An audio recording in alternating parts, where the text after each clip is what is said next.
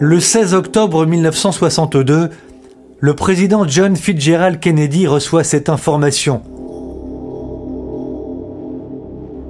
Cuba est en train d'implanter sur son sol des rampes de lancement. À la lecture des photos, il n'y a aucun doute possible, ce sont des missiles balistiques, des missiles nucléaires. La crise de Cuba, le jour où la guerre a bien failli être nucléaire, premier épisode.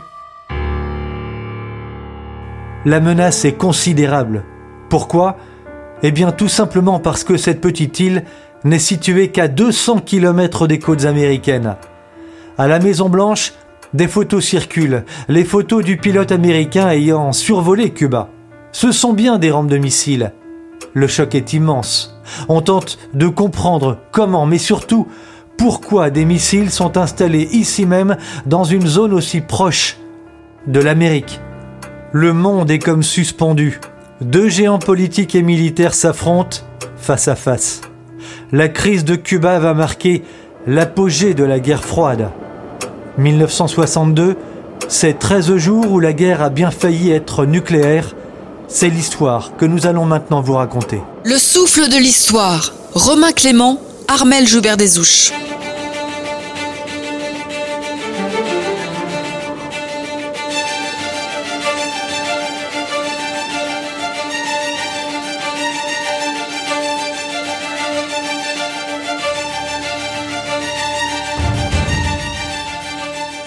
Washington, il est 11h du matin. Nous sommes le 16 octobre 1962.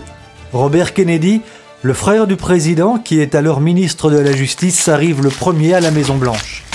Arrive derrière John McCone, le patron de la CIA, puis le ministre des Affaires étrangères, arrive le chef de l'état-major, le plus connu d'entre eux. Le cheveu court, de petites lunettes sur le visage, un imperméable foncé sur les épaules entre à son tour dans le bâtiment présidentiel. Son nom, Robert McNamara. Namara, c'est le secrétaire d'État à la Défense.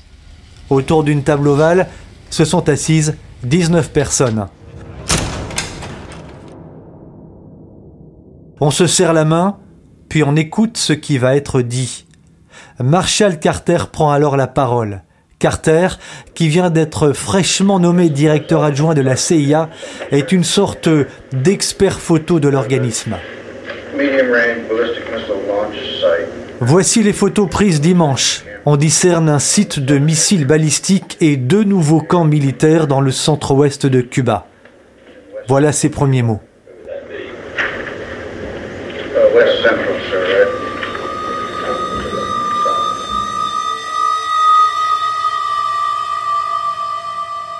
Le souffle de l'histoire. La tension est visible sur les visages. Kennedy interroge. Où en sont les travaux d'installation? On lui répond que personne n'a jamais vu ce genre de choses. Kennedy semble incrédule.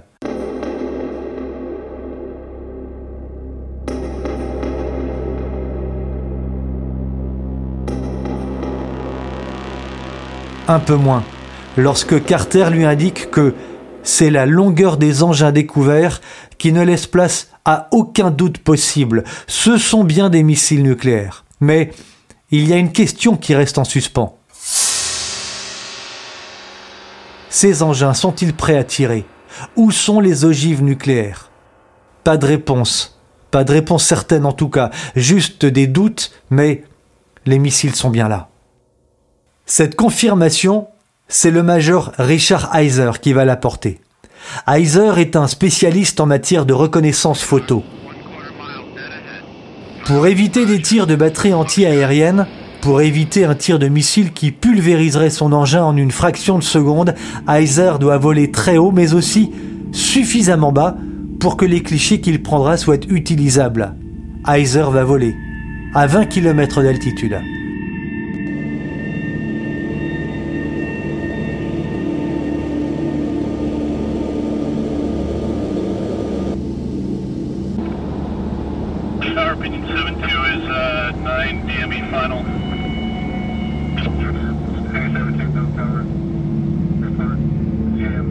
Pendant ce temps, à Moscou, Nikita Khrouchtchev est tout sourire. On le voit lors d'une cérémonie festive avec des représentants du Parti communiste et quelques officiers de l'armée soviétique.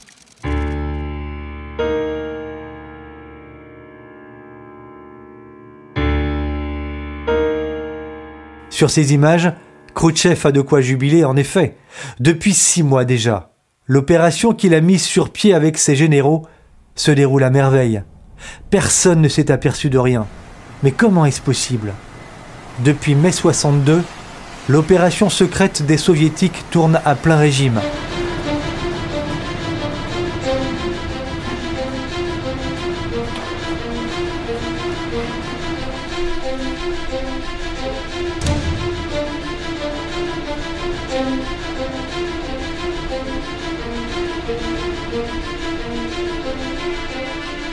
Pour cette opération navale et aérienne qui a nécessité l'envoi à Cuba de 86 bateaux de transport de marchandises, pour la plupart bourrés de missiles balistiques, les soviétiques ont mobilisé 50 000 hommes, 4 sous-marins, 6 bombardiers porteurs d'engins nucléaires, mais aussi, aussi, des régiments d'infanterie, des divisions antiaériennes, des régiments de fusiliers motorisés, une escadrille de combat composée de 40 MiG-21, des bateaux lance-missiles, bref, une armada.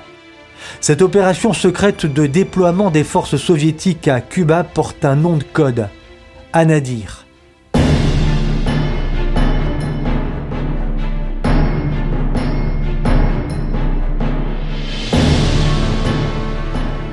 Anadir est une ville située en extrême-orient russe dans le Pacifique Nord. L'opération Anadir est maintenant sur le point de se terminer.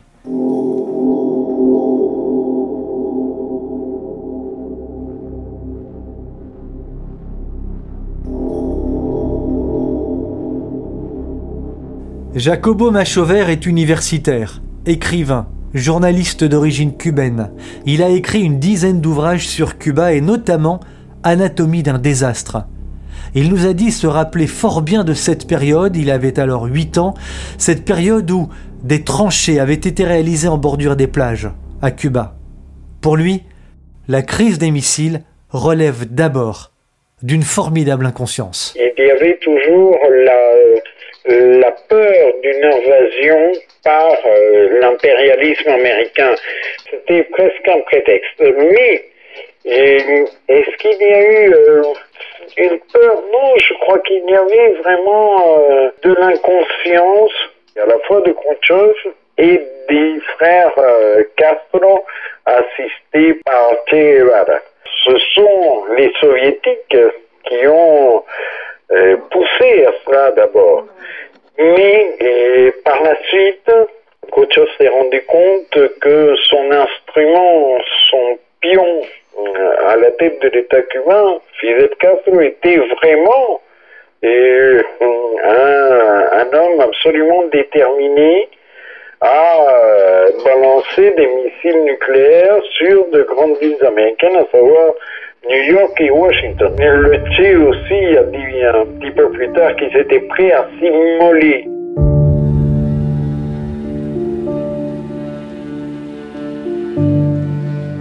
Prêt à s'immoler?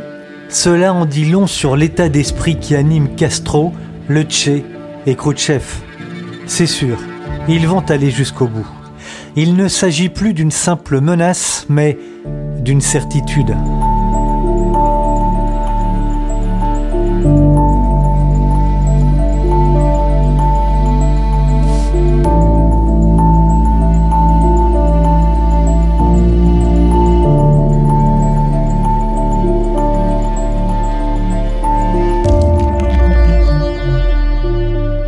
Dans une correspondance entre Fidel Castro et Khrouchtchev révélée en 1990, on apprendra et cela confirmera les présomptions que Castro avait bien poussé les soviétiques à une frappe préventive contre les États-Unis. Pour les chefs militaires américains, il y a une évidence. L'installation de missiles nucléaires aux portes de l'Amérique n'est pas une provocation. Non, c'est quasiment une déclaration de guerre.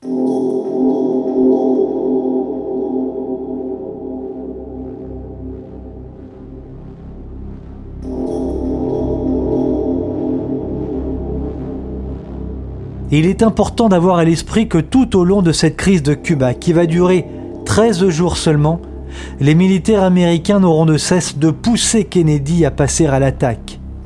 Il est urgent désormais de lancer une attaque de grande ampleur sur l'île de Cuba. En effet, c'est ce qu'ils pensent. Le temps presse, d'autant que l'armada russe et ses sous-marins qui approchent des côtes américaines sont prévus de rester.